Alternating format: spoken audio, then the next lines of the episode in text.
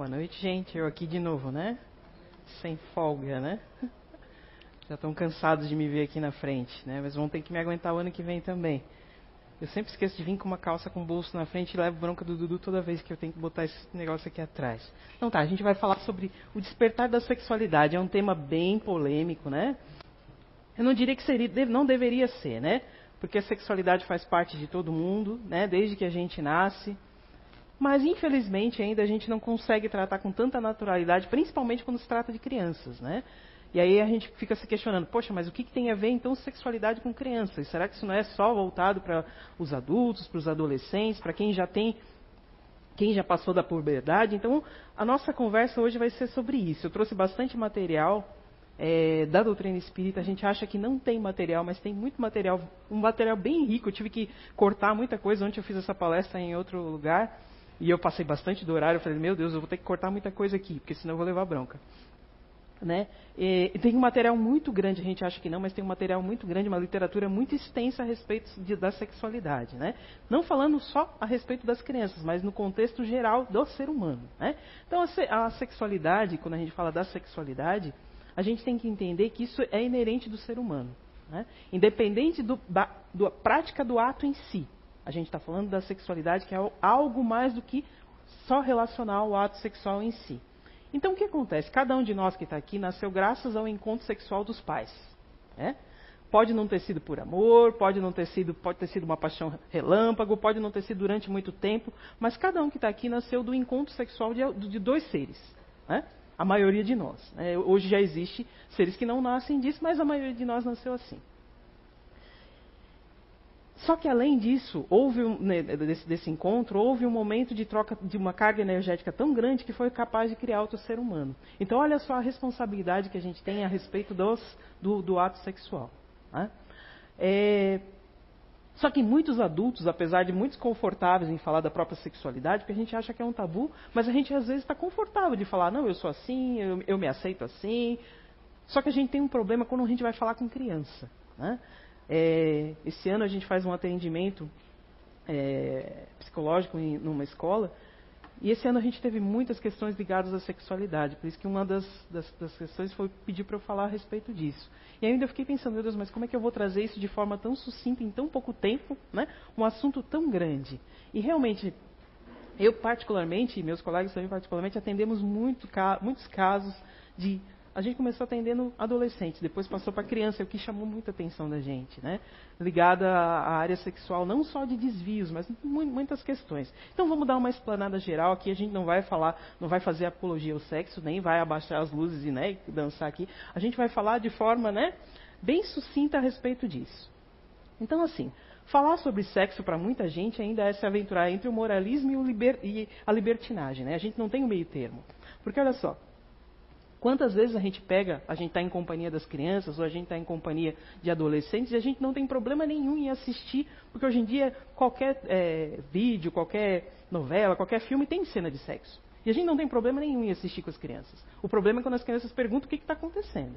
Aí esse é o problema, né? Então, assim, a mais antiga função da, da, da, da sexualidade humana era o quê? Reprodução. Né?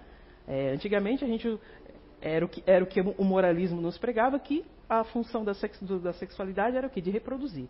Hoje em dia a gente sabe que as famílias estão cada vez menores, né? Então a gente sabe que a gente não vai, não, tá, não tem um encontro sexual para reprodução, é para prazer. E, e, o que, que tá, tem de errado nisso? Será que tem alguma coisa errada nisso? Vamos falar a respeito disso. Porém, ligado a esse assunto, ainda existe muito tabu, muitos mitos, muita culpa, sabe? Muitas ideologias re religiosas ainda atrás disso. A gente não está aqui para falar mal de nada, né? mas está aqui para esclarecer. O que, que, é sexualidade? Se eu ligar, funciona. O que, que é sexualidade? Né? Eu vou ali no contexto. Porque a gente precisa pontuar que quando a gente está falando de sexualidade, a gente não está falando de sexo e dos órgãos genitais em si. Tá? É isso que eu vou falar aqui. Eu vou ler no contexto isso ali, vocês em casa me acompanhem. A sexualidade faz parte da personalidade de cada um. É uma necessidade básica do ser humano que não pode ser separado de outros aspectos da vida. Sexualidade não é sinônimo de coito e não se limita à ocorrência ou não de orgasmo. Sexualidade é muito mais do que isso. É a energia que motiva a encontrar o amor, contato e intimidade. e se expressa na forma de sentir os movimentos das pessoas e como essas tocam e são tocadas. A sexualidade influencia pensamentos, sentimentos, ações e interações e, portanto, a saúde física e mental. Se a saúde é um direito fundamental do ser humano, a saúde sexual também deve ser considerada um direito humano básico. Isso que está aqui que eu li para vocês na íntegra é uma declaração da Organização Mundial da Saúde. Tá? Então, assim, há uma preocupação a respeito da sexualidade. E existe tantos estatutos também, né? A respeito da sexualidade, a respeito da liberdade sexual. Né? Só que assim, a sexualidade está ligada ao quê? Aos sentimentos, às emoções, ao prazer, à interação que a gente tem um com o outro, mas também está ligado à cultura. Porque o que era cultural, culturalmente aceito no passado, hoje em dia não é e vice-versa. Né? E depende de, de, das regiões. Porque em determinadas regiões algumas coisas são extremamente aceitas e outras é, um, é uma aberração. Né?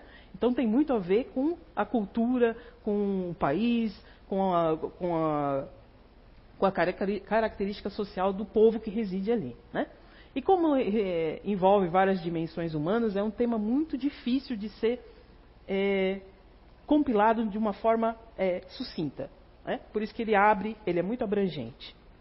Então a sexualidade é a palavra que expressa a maneira de como entendemos os nossos corpos e está relacionado com a nossa afetividade. É.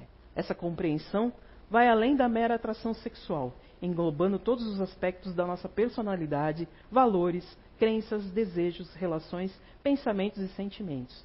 E por ser uma área composta de tantos elementos diferentes, a compreensão da sexualidade vai variar de pessoa para pessoa. Né? Independente se eu faço parte de um mesmo povo, ainda assim vai variar de acordo com a minha percepção de, de, de sexualidade, com a minha percepção de mundo, com a minha visão de mundo. Né? Embora eu esteja inserida num contexto, eu vou ter a minha percepção individual do que é sexualidade. Né? E como qualquer outro conhecimento, a sexualidade é construída a partir da troca. Né? Não sou eu sozinha, existe uma troca com o meio social e o meio cultural que a gente está inserido. E os adultos servem de modelo para as crianças e para os adolescentes que estão chegando. Né? É, a, gente, a gente às vezes quer, quer, quer se isentar disso, mas a gente serve de referência para esses pequenos que estão começando a vida agora. Né? E é preciso ter muita paciência para a gente orientar é, a respeito da questão da sexualidade. Porque antigamente, eu ainda até brinquei, antigamente quando a gente precisava pesquisar alguma coisa, eu na minha fase escolar, eu ia num negócio que chamava biblioteca. Né? e pegava um negócio que chamava enciclopédia para poder pesquisar. E às vezes demorava, né? Para mim era uma diversão, porque eu adorava passear em São Paulo pra, nas, nas bibliotecas. Hoje em dia a criança pega o celular e pesquisa se aquilo que você está falando é verdade ou não. Né? Então é preciso ter muita coerência quando a gente trata desses assuntos com as crianças. Né? E principalmente paciência. Paciência porque eles vão questionar a gente, às vezes eles vão fazer a mesma pergunta de maneiras diferentes para ver se você vai dar a mesma resposta. Né? A gente tem que ter em mente que como que a gente vai falar de sexualidade com criança? Será que a, a criança exerce algum papel sexual? Né? Aí você fala, poxa, mas como é que criança exerce papel sexual? Que história é essa? Né? Como é que a gente vai falar de, de, de sexualidade com os nossos filhos? A gente tem que ter em mente que falar sobre sexualidade com crianças, a gente não está falando de sexo, a gente não está falando de relação sexual. Né? O assunto está relacionado com a autodescoberta que eles têm do próprio corpo. Né? do respeito aos limites do próprio corpo, dos corpos alheios principalmente, né? com a autoestima, com a autoproteção, com a autonomia, com a privacidade com e com a higiene. Né? Isso foi uma coisa que eu tive que a gente atendeu durante esse ano no, no, nesse colégio que a gente faz esse trabalho. Foi, foi um dos maiores questionamentos, foi uma das maiores coisas. Porque o que, que acontecia antes? Né? A criança ia para a escola, ficava lá na escola e o professor dava um jeito, o orientador dava um jeito. O que, que eles estão agora? Estão em casa, né? Sujeitos a tudo e a tudo quanto é informação. Né? A gente fala que a questão da sexualidade não tem a ver com a criança, mas olha só, não é cada vez mais a erotização infantil? Né? As crianças não estão cada vez mais apostas, é, expostas a esse apelo sexual? E às vezes a gente não tá nem, não se percebe disso. Tá? Então, a sexualidade faz parte da vida desde que a gente nasce. Acontece que a maioria das pessoas tem uma percepção da sexualidade voltada apenas pela visão do adulto. A visão da erotização da sexualidade realmente pertence à vida adulta e deve permanecer lá, não cabe na, na infância. Né? A sexualidade da infância é um conjunto de prazeres não definidos. Não tem a ver com a, é, relação sexual em si. Né? É o momento que a criança está lá se descobrindo, se explorando, se tocando, se percebendo, vendo a diferença que um, que, que um tem do outro. Então não tem é, estrita relação com é, a relação sexual em si. Né? O problema é que nós adultos a gente tem uma percepção distorcida daquilo que a criança está vendo, daquilo que a criança está sentindo, daquilo que a criança está percebendo. Né? Então não, a gente sabe, né, que não é possível acontecer um ato sexual na infância. O corpo da, da criança não está preparado para isso. Né? Então a gente tem que desassociar isso. Né? Não existe orgasmo, existe uma sensação de prazer que a criança nem sabe o que, que é. Que não tem nada a ver. Com, porque não tem os, os órgãos sexuais ainda não estão desenvolvidos. Não existe hormonalmente né, a condição de se haver uma relação sexual. Né? Então, a psicologia clássica fala de algumas fases da criança. Né? Eu não quero entrar nesse contexto, mas a, só para a gente perceber e entender é, o que, que é né? Esses períodos da criança ali. De zero a um ano a gente vê que a criança, o que, que tem? Descobre o mundo através da boca. Né? Ela encontra prazer e satisfação em enfiar tudo na boca. Né? Eu tenho uma netinha de oito meses que ela, tudo ela enfia na boca. Né? A gente tem três cachorrinhas e eu sempre, quando eu chego em casa, dou um ossinho daqueles que limpa a boquinha do cachorro. Né? Quando eu vi, ela estava lá, mastigando o ossinho. Né? Então eles não têm essa percepção do que é certo, do que é errado, do que é gostoso, do que não é. Tudo é na boca. Né? Então a gente tem que prestar atenção é, na criança. E a psicologia clássica diz que corresponde à fase oral. Né? De 2 a 4 anos é o período que a criança está sendo desfraldada. Ela está descobrindo como é que ela controla as próprias fezes, né? Ela está descobrindo como controla a musculatura do ânus ali, né?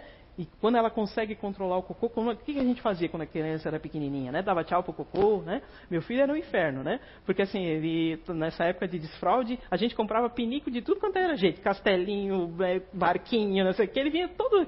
Na hora de sentar no pinico era um show, né? Não sentava de jeito nenhum. Então, cada criança tem uma...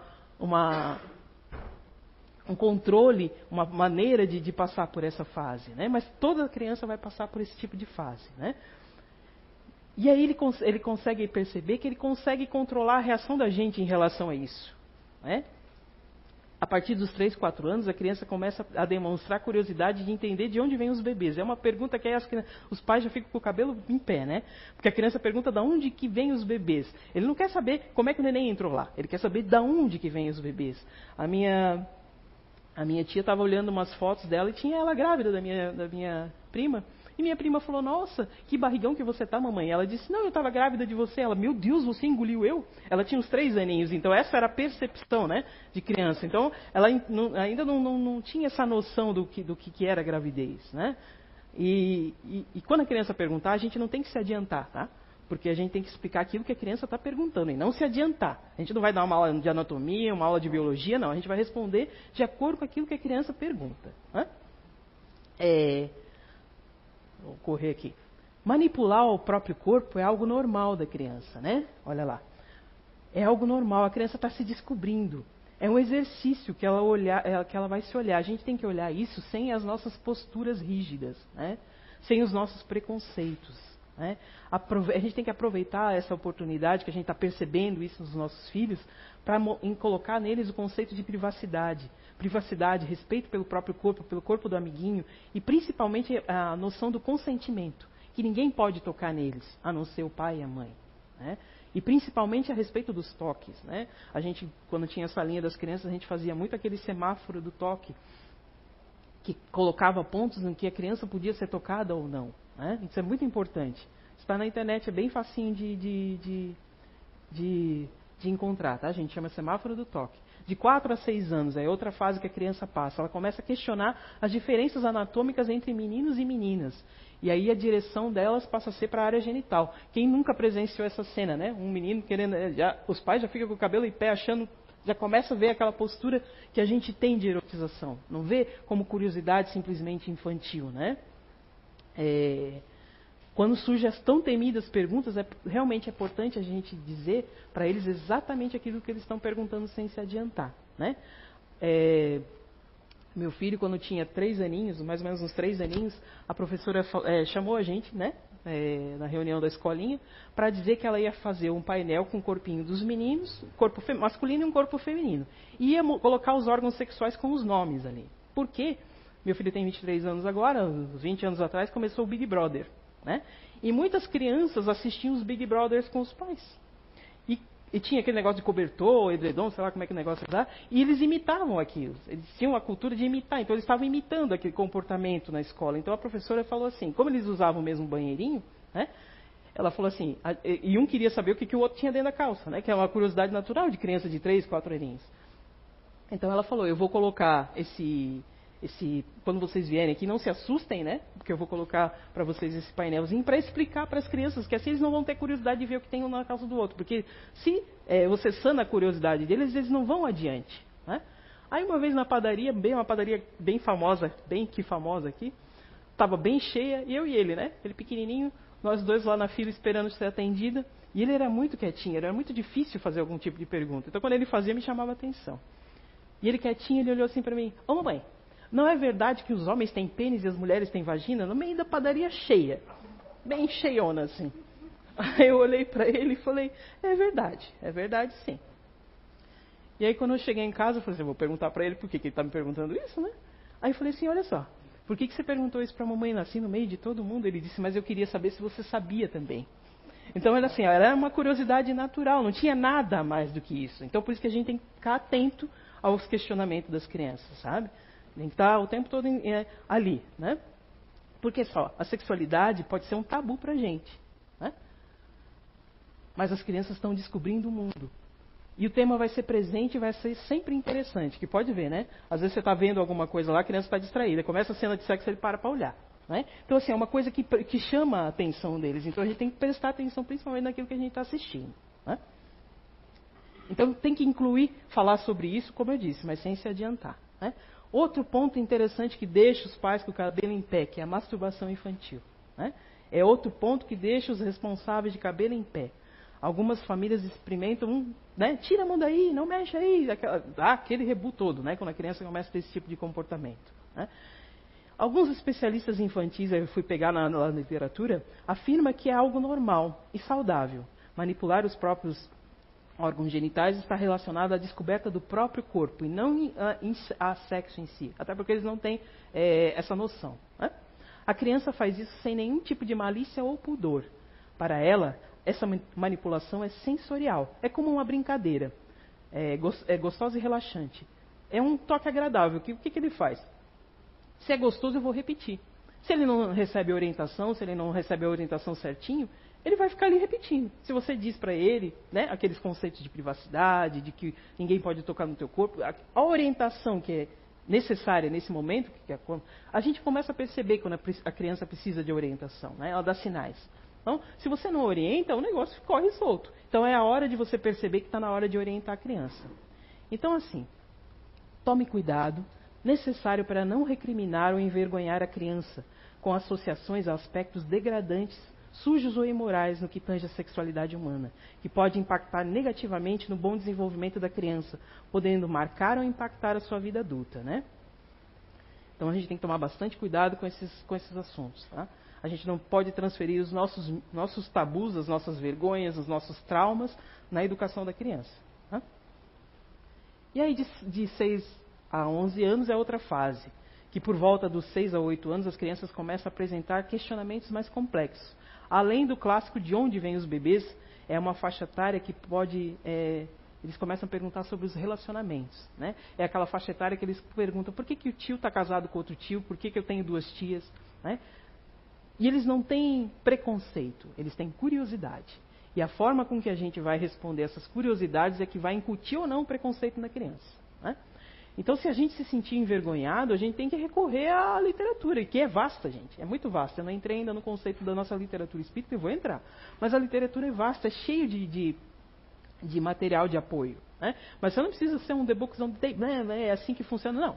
É uma forma legal de conversar. Até porque se, se, a criança não se sentir confortável em conversar com você, ele vai conversar lá fora, com outra pessoa. Né? E de repente a outra pessoa vai orientar de uma forma diferente da que você deve, é, acha que é o correto. E normalmente nessa idade a criança está sendo alfabetizada, então tem um monte de material de apoio né, que pode servir de exemplo. Eu vou pedir para os meninos passarem um vídeo agora, pode passar lá, o, o João. É um vídeo bem legalzinho que serve de material de apoio que eu achei na internet.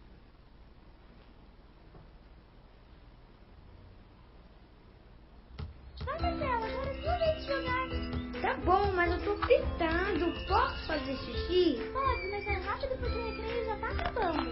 Eu também quero.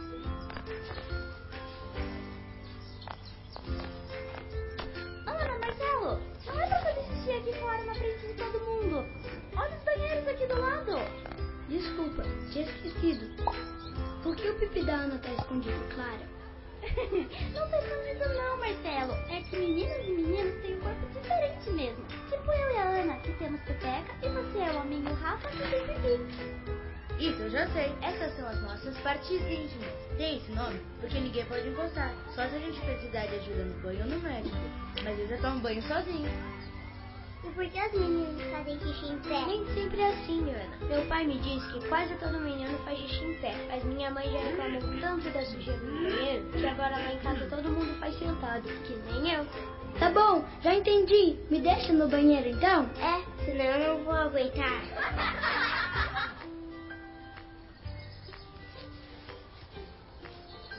Hey, Yuki, é melhor você não fazer isso aqui na sala de aula. A minha mãe me falou que todo mundo mexe na pepeca ou no pipi e que não tem nada de errado com isso. Mas só pode fazer em casa, quando a gente está sozinho no quarto ou no banheiro. Só precisa tomar cuidado para não machucar. Também não pode deixar outra pessoa tocar em você desse jeito. Nem se for um amigo ou alguém da sua família. Uhum. Nenhum carinho que é legal precisa ser feito aí. Entendeu? Ok. Mudando de assunto, adorei seu desenho. Você é muito boa nisso. Voltamos aos estúdios! No programa de hoje, nós aprendemos um pouco mais sobre o nosso corpo e sobre a importância da nossa privacidade. Isso quer dizer que existem coisas que a gente pode fazer na frente de outras pessoas, tipo cumprimentar os amigos, comer, estudar e outras que ninguém precisa ver, tipo fazer xixi, tomar banho e trocar de roupa. Nosso corpo é só nosso, por isso não é legal mostrar nossa intimidade para outras pessoas. Se quiser fazer xixi, procure um banheiro. Se precisar cuidar das suas partes íntimas, espere quando estiver sozinho no quarto ou no banheiro da sua casa. Entendeu tudo? Que tal assistir esse e os outros vídeos da campanha Defenda-se com seus amigos e com sua família? Defenda-se!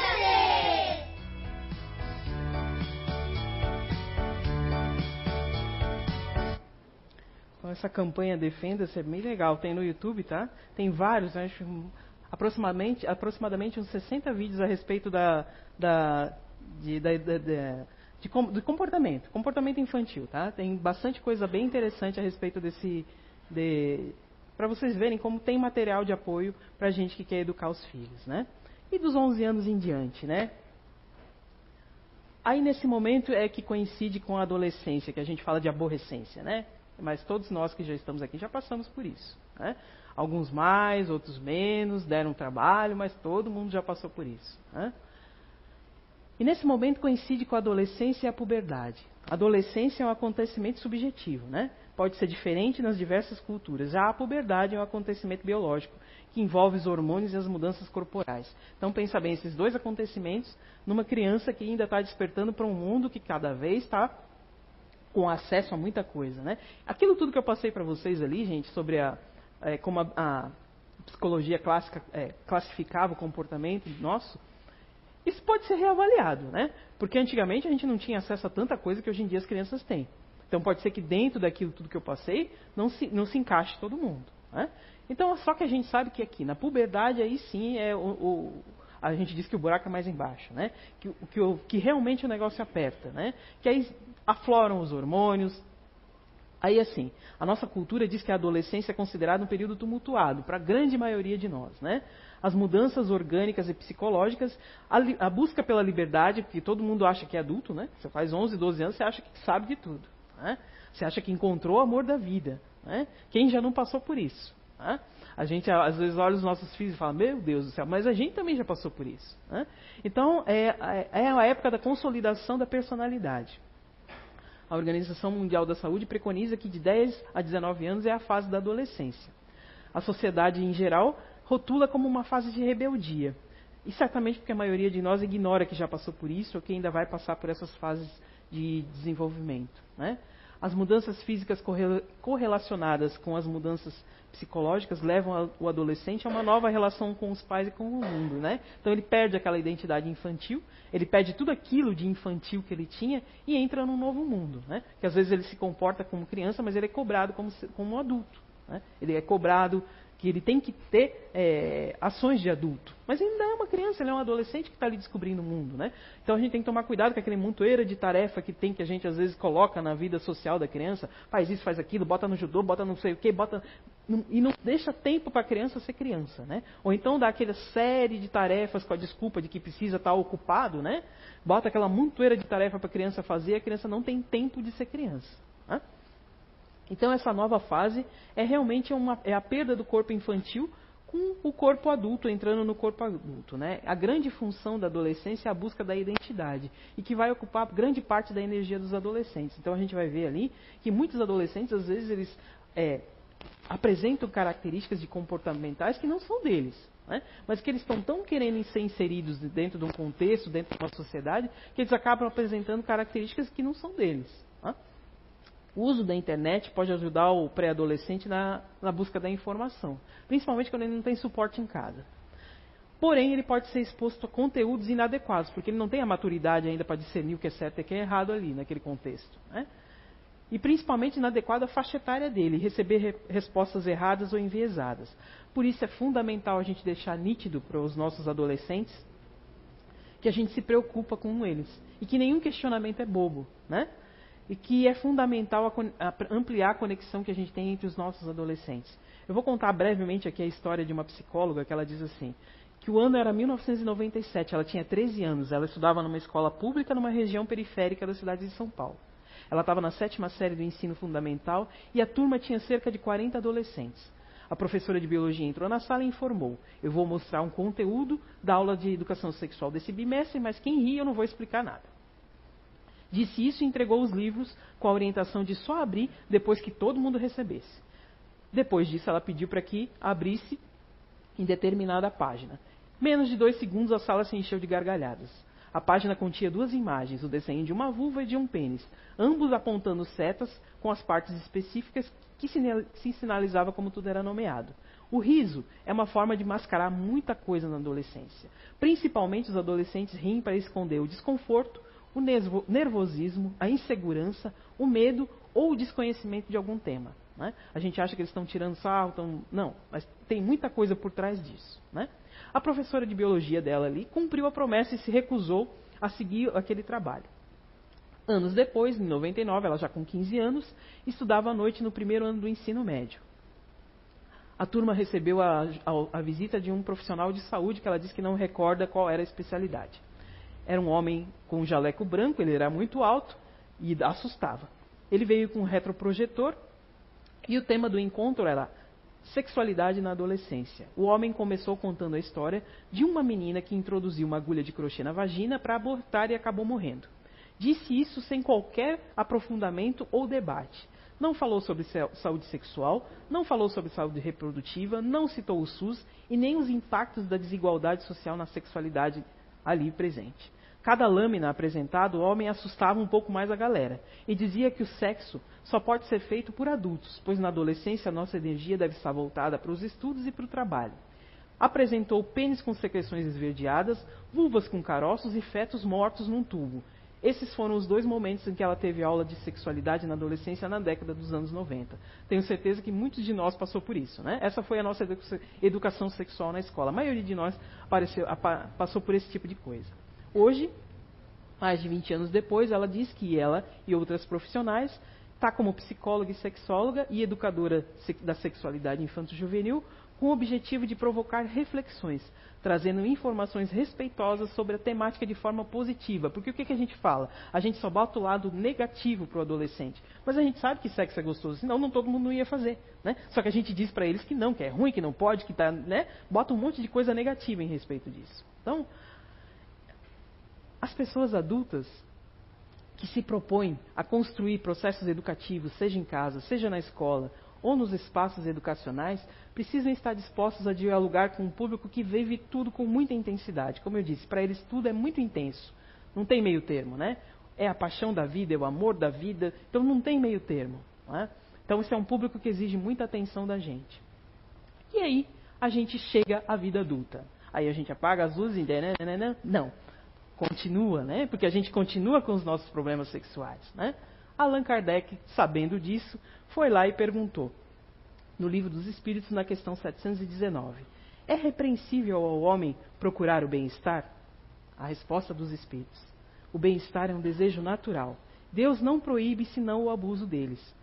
Ele não incrimina a procura do bem-estar se esse bem-estar não é, é adquirido às custas de ninguém, e se não se faz enfraquecer as vossas forças morais e nem as vossas forças físicas. Então o prazer em si não é condenável, né? Visto que a gente, como ser humano, está sempre em busca do bem-estar. A gente está sempre querendo se realizar em alguma atividade, ou na aquisição de alguma coisa, ou fazendo algum esporte, ou fazendo dieta, ou comendo muito chocolate. Né? A gente está sempre em busca de alguma coisa que nos satisfaça. Né? É, com isso a gente pode dizer que não há inconveniente na busca do prazer sexual. O problema se diz respeito em quem está praticando. E principalmente se a criatura é movida por sentimentos vulgares ou motivações desequilibradas. Continuando lá. Os espíritos têm sexo, já que a gente está falando aqui na doutrina espírita? Né? A resposta de, da espiritualidade. Não como entendeis. Porque o sexo depende da organização orgânica. Há entre eles amor, simpatia, baseados na afinidade de sentimentos. Agora eu vou entrar na literatura espírita em si, né? Já que a gente tá, já começou na fase adulta, vamos entrar na literatura espírita em si. Só que para a gente chegar aqui, gente, é um caminho árduo, tá? Porque o que a gente sabe que quando a gente desencarna, quando a gente morre, a gente leva todas as nossas sensações, os nossos impulsos, as nossas coisas. Então, se a gente tem esse impulso muito latente dentro da gente, a gente não vai virar um espírito puro assim só porque desencarnou, né? Então, é um caminho árduo até chegar aqui, né? Então, Karbar Schutel nos deu a contribuição também, dizendo que sexo tem um sentido na troca positiva das sensações vibra e vibrações carnais e fluídicas. Não se retira do ato sexual com isso seu característico de prazer. É prazer e continuará sendo no mundo material. Deve ser, inclusive, para justificar e incentivar a sua prática. Não é fonte exclusiva para a procriação, mas, sobretudo, para a troca de energias e de sentimentos entre os seres, que se unem para um consórcio para a vida, permutando experiências e desenvolvendo projetos. Então a gente vai entrar agora para falar sobre a ação criadora da energia sexual. Como assim a ação?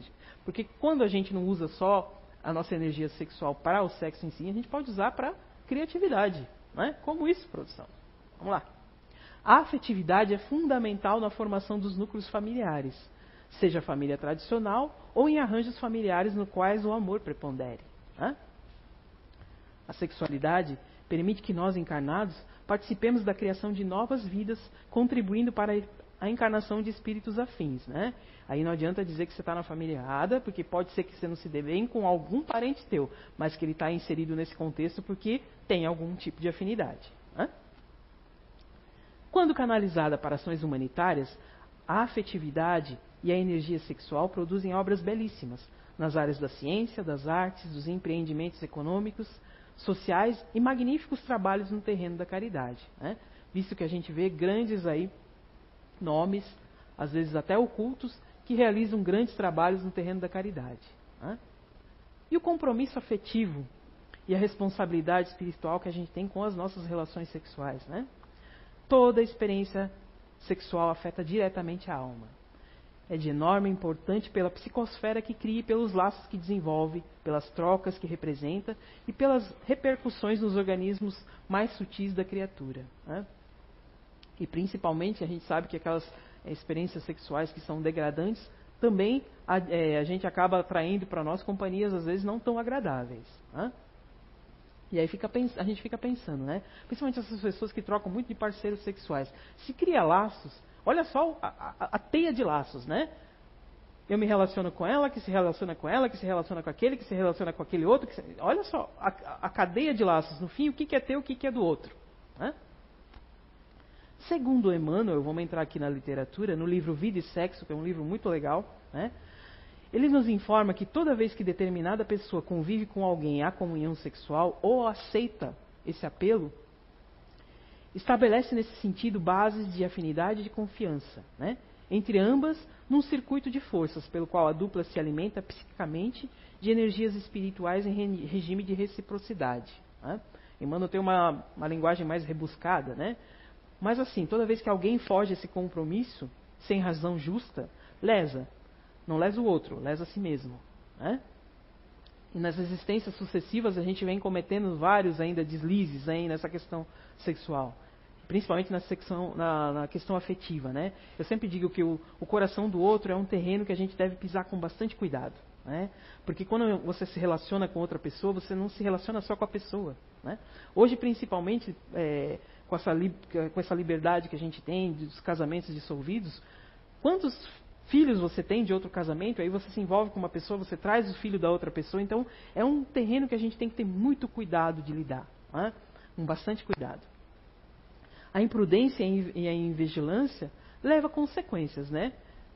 Para um futuro, que às vezes não é, nem é tão próximo, não lá para o futuro, às vezes é muito próximo e a gente não entende por quê. Né? Joana de Ângeles, até Joana de Ângeles falou sobre isso. Acrescenta no livro Luz Viva, a união sexual não pode prescindir da responsabilidade, nem do enobrecimento do amor, a fim de que não derrape na vulgaridade do instinto, dando curso às paixões dissolventes e constituindo algema escravizadora, quando deveria ser emulação do progresso, estímulo à paz e à felicidade. Então, às vezes, deveria ser legal, acaba trazendo tanto problema para a gente, porque às vezes, quantos consórcios às vezes a gente vê ah, porque a pessoa é bonita, porque tem um cabelo assim, porque está na mídia, porque tem um corpo assado. Aí você vai lá, acaba se relacionando com a pessoa. E aí como é que faz depois?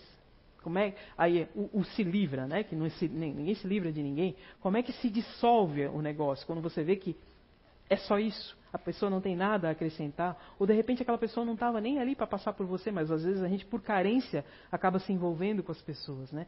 Muito se confunde sexualidade com afetividade. Isso é um problema. Né? A gente tem que tomar cuidado com as nossas carências. Né? Relações afetivas. Segundo Joana de Ângeles, de, novo Joana de Ângeles vem nos alertar, no livro Vigilância, se desejas o amor em plenitude, isso eu vou ler bem devagarinho, porque quando eu li isso, eu li muitas vezes. Muitas vezes para eu me entrar nisso aí. Tá? Se desejas o amor em plenitude, canaliza tuas forças para a caridade, transformando as tuas ansiedades em bem-estar. As pessoas a pessoa muito mais necessitada do que, do que tu. Não desvie a tônica da tua afetividade colocando sentimentos imediatistas que te deixarão a desgosto. A pessoa que possas considerar perfeita e capaz de te, completar é tão necessitada quanto tu. Na ilusão, adorna-lhes o caráter para descobrir mais tarde ler do engano. Conserva puro o teu afeto em relação ao próximo e não te faculte em sonhos e fantasias. Aquilo que merece e necessita chegará no momento próprio. Né? Então, assim, às vezes a gente quer adiantar, dar o passo maior que a perna, e em vez de simplesmente ir trabalhando e esperar, né? e aí acaba se consorciando e se envolvendo em questões que não deveria se envolver. É, isso eu li muitas vezes para mim entrar isso bastante dentro da gente, porque, como eu disse, às vezes a gente confunde sexualidade com carência, né? afetividade com carência. Carência é um, é um problema sério. Né? E como é que a gente lida com as nossas carências? Como é que a gente trabalha as nossas carências? Trabalhando em função do outro. Né? Que quando você volta o olhar para o outro, você deixa de olhar para si. Né? E aí o trabalho não é só eu vou para o trabalho, venho para casa e tenho. Não. É o trabalho em si para o outro. Instituto Almas Irmãs, eu trouxe isso aqui, é, a título de, pra, de, de, de, curiosidade. Olha só. No livro, do, é, segundo André Luiz, no livro Sexo e Destino, eu recomendo ler esse livro, tá, gente? Tem, é muito legal. Tem o Instituto Almas Irmãs, no plano espiritual. É uma instituição destinada a socorrer espíritos desencarnados que necessitam da reeducação sexual. Lá, o sexo é estudado em todos os sentidos, contemplando o amor, o matrimônio, a maternidade, o equilíbrio, a medicina, a evolução etc. De cada 100 espíritos auxiliados por essa instituição, que ali retornam após uma encarnação, 18 chegam vitoriosos, 22 apenas melhorados, 26 imperfeitamente melhorados e 34 onerados por novas dívidas. Esse livro foi escrito lá na década de 40. Hoje, o negócio deve ser um pouquinho pior. Né? Então, quem somos nós na fila do pão, né? Minha colega que diz isso, eu, peguei essa frase para mim, falou que é legal. Quem és tu na fila do pão? Porque se nós estamos aqui, nós estamos para resolver também esse tipo de questão. Né? Reconstituição das forças espirituais. Também ali, olha só quanto, quanto material vasto que a gente tem na doutrina espírita que fala sobre a sexualidade. Né? No livro Evolução em Dois Mundos, André Luiz nos diz que o, o instinto sexual não é apenas agente de reprodução entre as formas superiores. Entre as formas superiores, ele está se relacionando a nós, seres humanos, né? na cadeia né, de, de, evolução. Mas, acima de tudo, é reconstituinte das forças espirituais, pelo qual as criaturas encarnadas ou desencarnadas se, alimentam mutuamente. Então, olha encarnadas e desencarnadas. Né? Na, permuta de, na permuta de raios psíquicos magnéticos que lhes são necessários ao progresso. O sexo reside na mente, ao, ao expressar-se no corpo espiritual.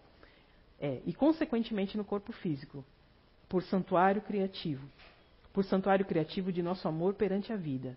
Em razão disso, ninguém escarnecerá dele, desarmoniando-lhe as forças, sem se, se, desarmoniar em si mesmo. Isso quer dizer que ninguém vai brincar com as questões sexuais sem entrar em prejuízo de si mesmo. Né? Então, é, a gente tem que ter bastante responsabilidade nas questões sexuais, gente. E quando a gente fala disso, a gente não está falando ah, para evitar filho, a gente não está falando da, das questões morais. Né? É, embora a gente sabe que a gente está aqui para não só desenvolver a inteligência, mas principalmente a moral. Mas olha só, se a espiritualidade vem há tanto tempo nos alertando, né, que esses livros foram escritos há décadas atrás, né, há tanto e a gente não evoluiu a respeito disso ainda, né? Se, ele, se eles vêm nos alertando há tanto disso e a gente também vê tanta coisa na, na mesa mediúnica a respeito disso, e então é porque a gente precisa prestar atenção nessa questão, né? André Luiz mais uma vez vem em Missionários da Luz, né, outro livro também muito bom, dizendo que o sexo na existência humana pode ser um dos instrumentos do amor, sem que o amor seja o sexo. Né? Então a gente precisa prestar atenção que muitas vezes a gente, como eu disse, é, relaciona amor, a, sexo com afetividade, com poder, né? principalmente o emprego da violência, como fonte de manipulação. Então a gente tem que prestar muita atenção a respeito. A gente tem que estar desperto. Quando a gente fala que a gente precisa estar desperto, esse é o despertar, né? É, é um passo atrás do nosso comportamento e não do comportamento do outro e se perceber. Né? Porque a gente é muito, muito juiz do comportamento dos outros. Mas quando chega no nosso comportamento, a gente, a gente abre parênteses, abre precedências para tudo. Né? Aí eu fui pegar lá no livro do Evangelho segundo o Espiritismo, é, nas leis de amor, essa passagem. Né? Eu acho, acho muito legal essa passagem. Em sua origem, o homem só tem instintos. Quanto mais avançado e corrompido, ele tem sensações. Quando instruído e depurado, ele tem sentimentos. E o que tem a ver isso com sexo? A gente lá na antiguidade, a gente não era movido apenas por instintos, né? Os, os, os animais são movidos por instinto, né? Então eles só se acasalam quando eles estão no cio.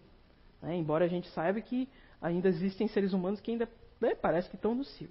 É, né? Não, não, aqui a gente não está pregando moralismo, assim, gente, mas é, é só para a gente prestar atenção no nosso comportamento. Né? Eu tenho um amigo que ele fala assim para mim, meu Deus do céu, você é muito controlada, ele fala para mim. Você às vezes é muito chato. Eu me considero muito careta né, nessas questões, né?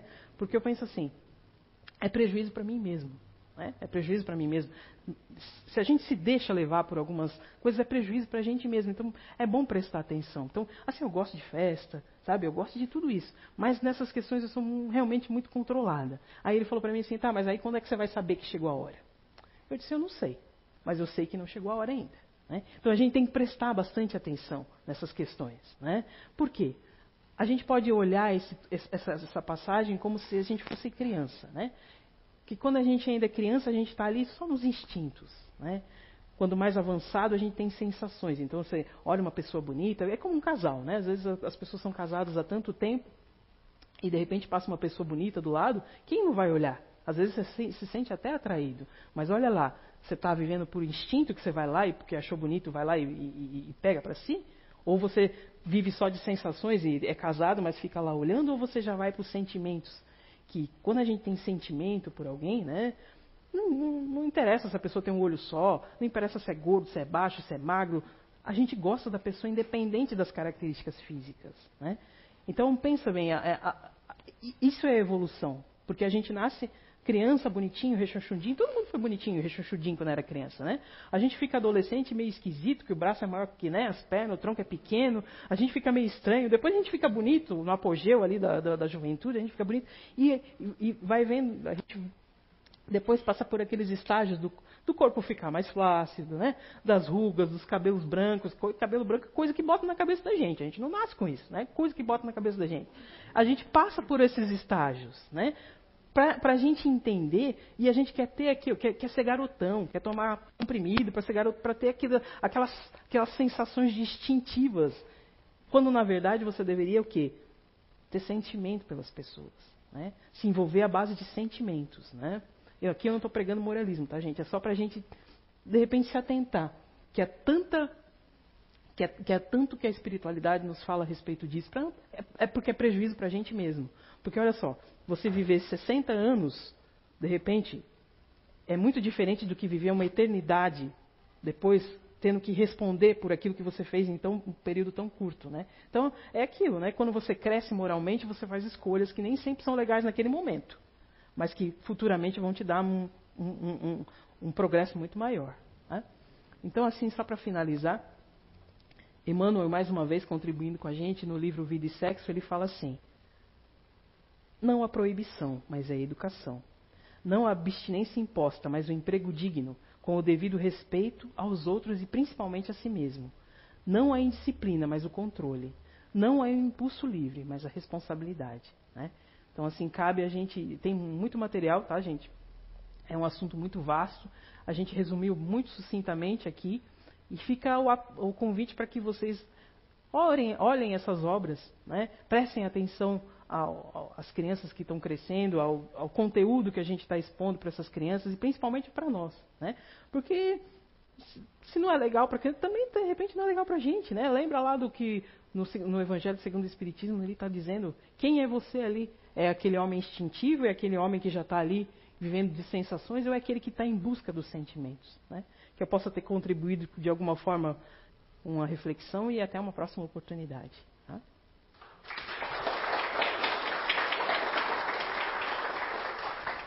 Então agora os passistas vão se posicionar para que haja o passe coletivo, depois tem água fluidificada ali no final. Tá? Então acompanhem comigo a oração. Pedindo aos mentores dessa casa e aos nossos anjos guardiões, aos nossos familiares, aqueles espíritos amigos que torcem por nós, que não nos abandonam, que insistentemente nos inspiram, para que mais uma vez derramem sobre nós essas energias salutares de amor, de compreensão, de companheirismo, para que essas energias nos envolvam e nos acompanhem durante toda a semana, trazendo entre nós a reflexão a respeito da nossa vida, a respeito dos nossos valores, a respeito das nossas conquistas. Que cada um de nós aqui possa refletir a respeito da sua vida, trazendo a luz da evolução. Que possamos levar essas energias para os nossos familiares, envolvendo os nossos amigos no trabalho, para que a gente passe uma semana tranquila, serene, até o nosso próximo encontro. Que assim seja.